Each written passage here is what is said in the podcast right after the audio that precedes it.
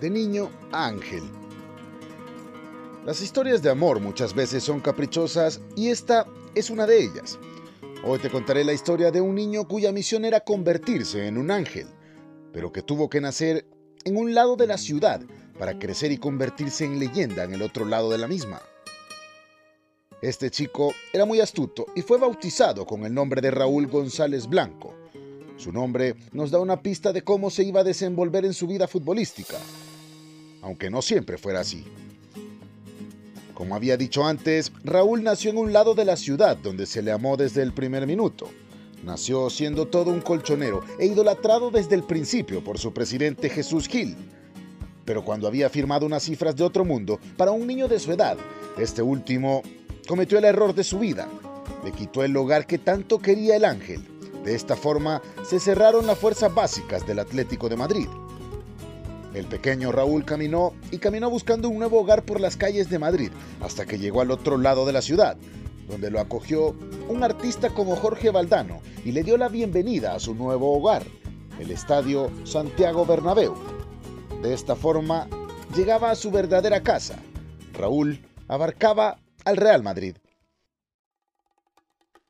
Raúl fue ganándose la confianza de todos en su nuevo hogar desde el principio, rompiendo cualquier clase de récords juveniles que se le planteaban. Hasta que Valdano le dio la oportunidad de jugar su primer partido como profesional ante el Zaragoza, en la Rosaleda, donde no lo hizo mal, pero erró varios goles. Eso sí, desde ese día se veía a alguien distinto en la delantera merengue. Pero como contamos al principio, el fútbol y el amor son caprichosos, por lo que, por casualidades del destino, su siguiente partido sería su ex casa, su ex amor. Pero no se terminaría ahí, sino que fue su primera gran noche con una asistencia y un auténtico golazo. No tardó tanto para demostrarle a Jesús Gil que su decisión había sido un error. Raúl fue ganando galones en el cuadro merengue hasta ser un indiscutible en el equipo titular con varios jugadores top, queriendo quitarle su puesto jornada tras jornada. Con el pasar de los años, el Ángel perfeccionaría su mítica jugada, la vaselina.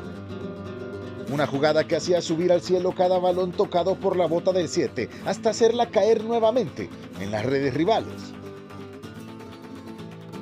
y uno de los recuerdos más importantes para Raúl fue ser parte del equipo ganador de la séptima Copa de Europa, pues lograban romper una racha de muchos años en Chamartín sin lograr ver esa copa tan deseada.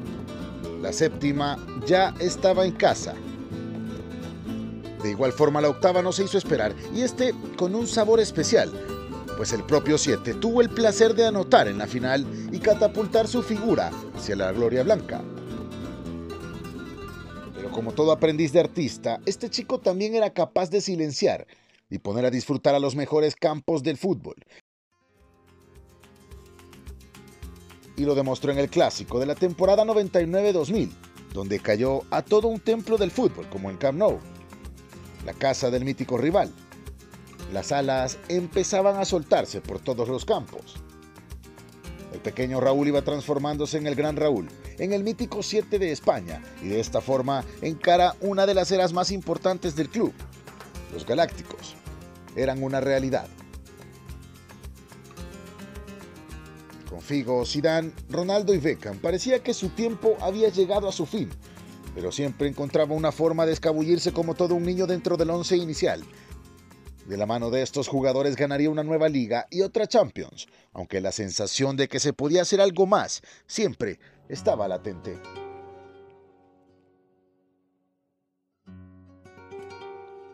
Misma sensación se trasladó hacia La Roja, otro hogar cuya relación siempre fue inestable. No se vivía los mejores momentos dentro de la selección española y Raúl se veía involucrado también en esos temas. En estos tiempos es válido recordar que uno de sus primeros héroes fue Luis Aragonés, héroe que fue uno de los primeros en ponerle una espina en sus alas, pues decidió dejarle en las puertas para ganar la Eurocopa en el año 2008. Tiempo después, el Ángel reconocía que la decisión de Aragonés era la correcta. Madrid, su amado club estaba pasando momentos realmente difíciles pero fue cuando apareció nuevamente el Gran 7, regresando a sus mejores números, catapultó nuevamente al Real Madrid a ganar títulos. Su relación con el equipo que lo vio crecer se iba desgastando año tras año. Todo por la increíble presión de la grada hacia su persona, hasta que en 2010 decidió poner fin a su aventura madridista. Su conversión estaba lista. Ya era todo un ángel, era hora de llevar su gran talento a nuevas tierras. En el Templo Blanco logró ganar de todo, o casi todo. Le faltaba una Copa Nacional y su nuevo equipo, el Schalke 04, le daría esa última alegría al mítico héroe madrileño. Parecía haber caído a otra tierra bendita y tocada por los mismos ángeles, pues su relación con el club alemán se selló de la mejor forma con una semifinal de Champions League, donde logró ser hasta ese momento el máximo goleador de la competencia, y una Supercopa alemana ganada ante el clásico rival, el Borussia Dortmund. Muchas cosas no cambiaban, era oficial. El ángel ya no era solo de Madrid y se volvió internacional. Después de enamorar a los alemanes con sus espectaculares goles de vaselina, decidió dar la vuelta al mundo con el Al Sadd y el New York Cosmos, equipo donde se logró convertir en un embajador del fútbol. Pocos años después de dar la vuelta al mundo regresaría a su casa, el Real Madrid. Regresaría con una sonrisa en su rostro y con la intención de heredar a las nuevas generaciones su clase y su amor por el club que tan feliz logró hacerlo. Esta es la historia de Raúl, la historia de un niño que se convirtió en ángel.